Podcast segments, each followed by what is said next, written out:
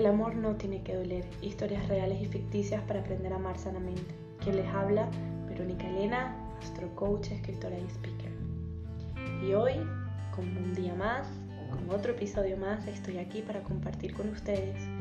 Y esta vez quiero hablarle de las relaciones neptunianas. A ver, para los que no saben, astrocoach significa astrólogo y coach que es a lo que me dedico yo y por eso me presento de esa manera. Yo utilizo la astrología y el coaching para eh, generar transformación en las personas y que ellas puedan lograr el objetivo o cualquier objetivo o meta que se planteen. Em, es la primera vez que en, un episodio voy a meter un poco la astrología, pero me parece que es la mejor manera para poder explicar este tipo de, relaciones. Y, y bueno, hay muchas historias de relaciones neptunianas, muchísimas. Em, yo misma he sido víctima de ellas. y, bueno, les voy a compartir em, mi experiencia, ¿vale? Pero creo que no puedo, no puedo utilizar una sola historia porque realmente hay tantas de, historias de relaciones neptunianas, tantas, que lo que prefiero es poder explicarles qué es una relación neptuniana y seguramente muchísimos de ustedes eh, se van a conectar con eso. Y no solamente qué es las relaciones neptunianas, sino cuál es el, peligro de esas relaciones neptunianas, ¿vale? Em, porque bueno, yo creo, y después de analizar mucho todos estos temas, que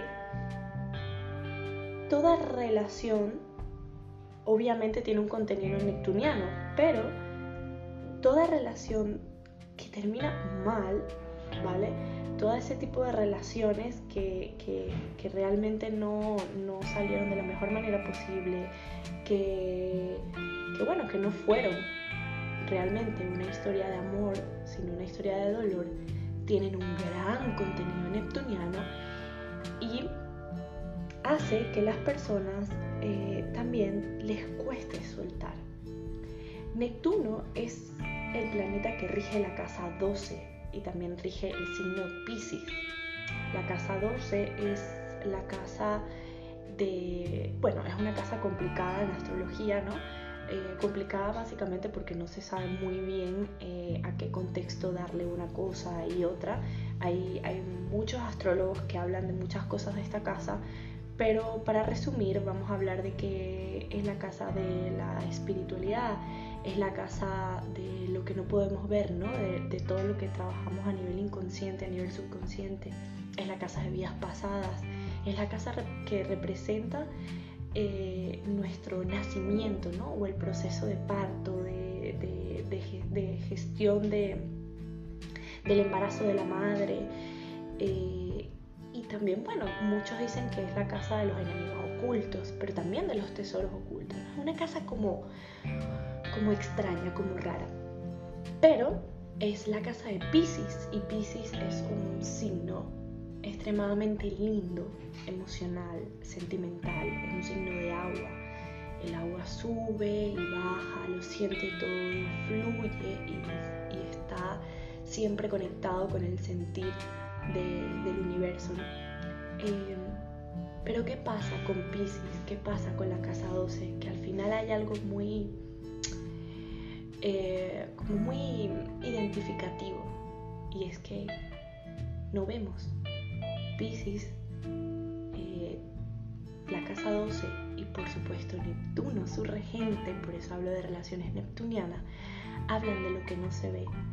Es como si estuviéramos caminando por las nubes y en un momento nos damos cuenta que ni tenemos alas ni podemos flotar. Entonces nos caemos. Neptuno eh, condiciona todo lo que no queremos ver. Nos da un estado de paz y elevación muy grande. Es como, qué rico, floto, estoy liviana, pienso en todo lo lindo y hermoso del universo, pero si no nos enfrentamos a esas nubes, si no pasamos esa cortina de humo, muchos astrólogos comparan en Neptuno con, una cortina de humo, de humo, si no pasamos esa cortina de humo no podemos ver la realidad. Y es cierto que las relaciones eh, amorosas sobre todo, es súper lindo tener un contenido neptuniano, es súper lindo que haya esa parte de inspiración, que tú veas a tu, a tu no sé, a, pareja y, ¿no? te inventes un poco esas películas de amor súper lindas y tal, pero también es muy peligroso, porque entonces no nos damos cuenta de la realidad. Y, y las las relaciones que tienen mucho contenido neptuniano son relaciones peligrosas, porque cuando pasamos mucho tiempo con una persona y, y lo idealizamos e idealizamos la relación, no nos permite ver en profundidad lo bueno, lo no tan bueno, lo que hay que sanar, lo que hay que transformar, lo que nos está opacando o incluso no somos capaces de ver realmente o por completo las personas que tenemos de frente. Estas relaciones, cuando son muy, muy extremadamente profundas de, de, este tipo de, ¿no? de cortina de humo que, que tenemos y que, que vamos como flotando, flotando, flotando, la caída es apoteósica. dura, puede durar, puede durar, no sé, un mes, puede durar incluso un año. Normalmente no tanto un año, eh, porque ya llega un punto en que el enamoramiento, que también es una condición química, eh, pues se termina y empezamos a ver un poco la realidad, ¿no? Pero, pero puede durar, puede durar muchísimo tiempo. Entonces pasan dos cosas.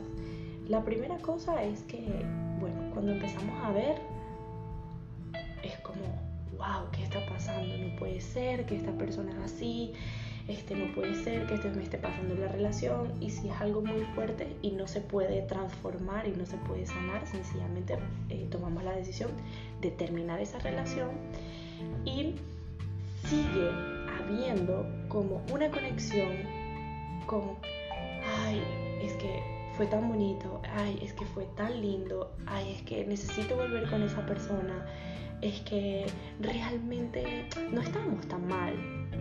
Realmente, bueno, no, no fue tan complicado. Bueno, realmente sí, esta persona tiene esto, tiene lo otro, pero, pero no era tan grave, ¿no? Le pudo perdonar porque estábamos hechos los unos para el otro, éramos súper felices. Y esa parte de contenido neptuniano en las relaciones es la parte más complicada y es la parte que más tenemos que tocar tierra o meterle un poco de tierra, un poco de Capricornio y decir, ojo, ojo, ya vaya, wait, no, no era así. Como siempre digo, para poder sanar hay que tener la capacidad de ver. Y en este tipo de relaciones lo importante es poder ver, sobre todo cuando lo terminamos, porque ya de por sí es difícil terminar con una relación neptuniana porque es que nos montamos nuestra película y pensamos que nunca más vamos a conocer a nadie o que era el amor de nuestra vida y ta, ta, ta. Como para que cuando lo hagamos y, cortemos una relación de este tipo, em, nos sigamos enganchando y nuestro ego se siga enganchando con las películas que nos montamos en nuestra cabeza porque al final no queremos ver, no queremos aceptar lo que, lo que está pasando, ¿no? no queremos quitar por completo ese velo y esa cortina de humo.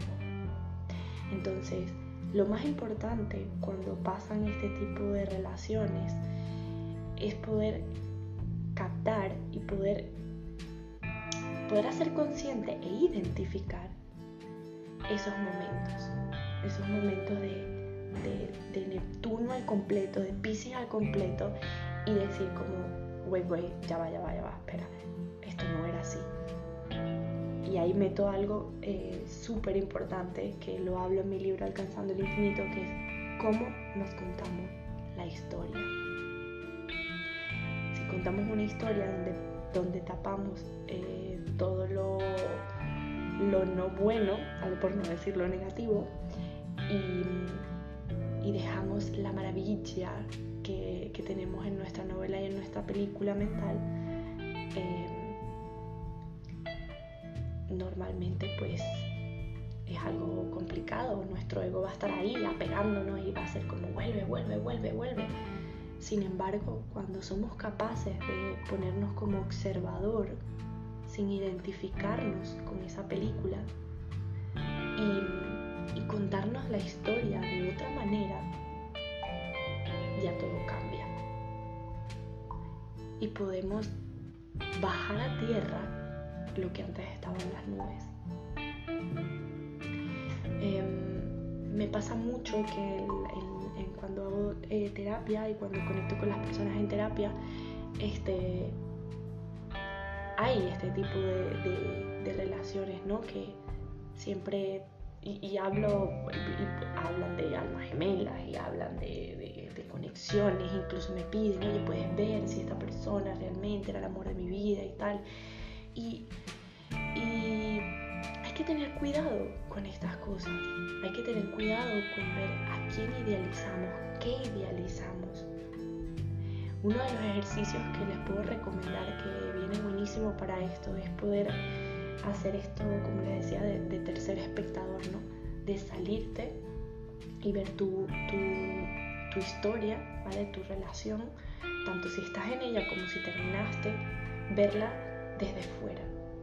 Y luego eh, imaginarte que la historia, en vez de ser tú, eres es una amiga tuya o un amigo tuyo, lo ves desde fuera y te empiezas a, a, contar la historia diferente y sobre todo te pones en un papel como de consejero consejera, ¿no?